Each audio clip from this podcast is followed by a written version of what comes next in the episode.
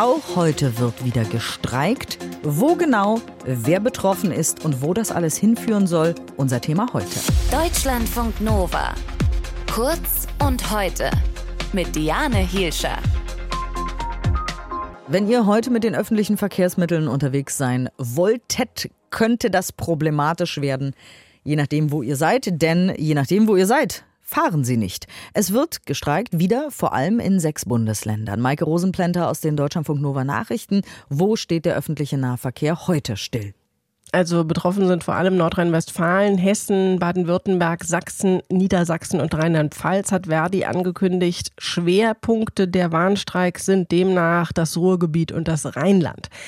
Aber es gibt auch einige Städte und Regionen in Bayern, in denen der Nahverkehr bestreikt wird. München zum Beispiel, da sind gestern schon keine Busse und Bahnen gefahren und heute auch noch mal nicht. Und der Streik in Bayern wird heute auch noch mal weiter ausgeweitet.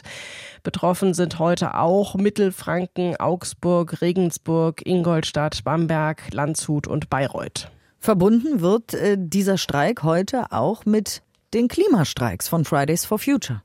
Genau, die Klimaschutzbewegung hat heute weltweit wieder zu Demonstrationen und Protestaktionen aufgerufen und in Deutschland sind etwa 250 Aktionen geplant, unter anderem in Kooperation mit Verdi, weil Laut Verdi ist eine Verkehrswende nicht möglich, ohne dass auch in die Beschäftigten investiert wird. Und mit den Protestaktionen soll eben betont werden, wie wichtig umweltfreundliche Verkehrsmittel wie der ÖPNV oder Fahrräder für die Verkehrswende sind.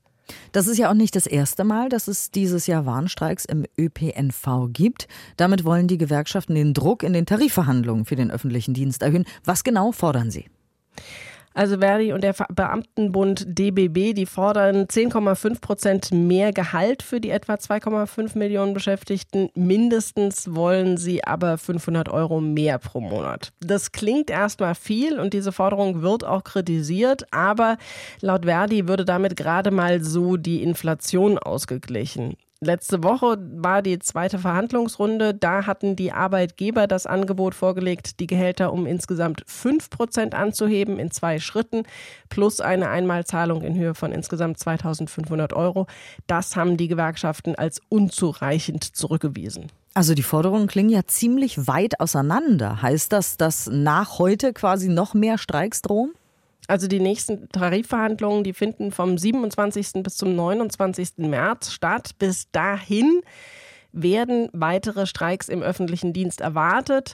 Die können dann aber auch andere Bereiche als den ÖPNV treffen, zum Beispiel die Straßenreinigung und Müllabfuhr oder eben auch Kitas. Da hat es ja in den letzten Wochen auch immer mal wieder Warnstreiks gegeben. Sollte es dann in dieser dritten Verhandlungsrunde auch kein Ergebnis geben, dann plant Verdi eine Urabstimmung für einen regulären Streik, also keine ein- bis zweitägigen Warnstreik, sondern längere Arbeitsniederlegungen und das würde dann den Tarifkonflikt natürlich noch mal ziemlich verlängern.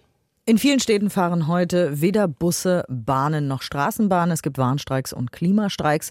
Schwerpunkte sind Städte in Nordrhein-Westfalen, Hessen, Baden-Württemberg, Sachsen, Niedersachsen und Rheinland-Pfalz. Dankeschön, Maike Rosenplenter aus der Nachrichtenredaktion. Deutschlandfunk Nova. Kurz und heute.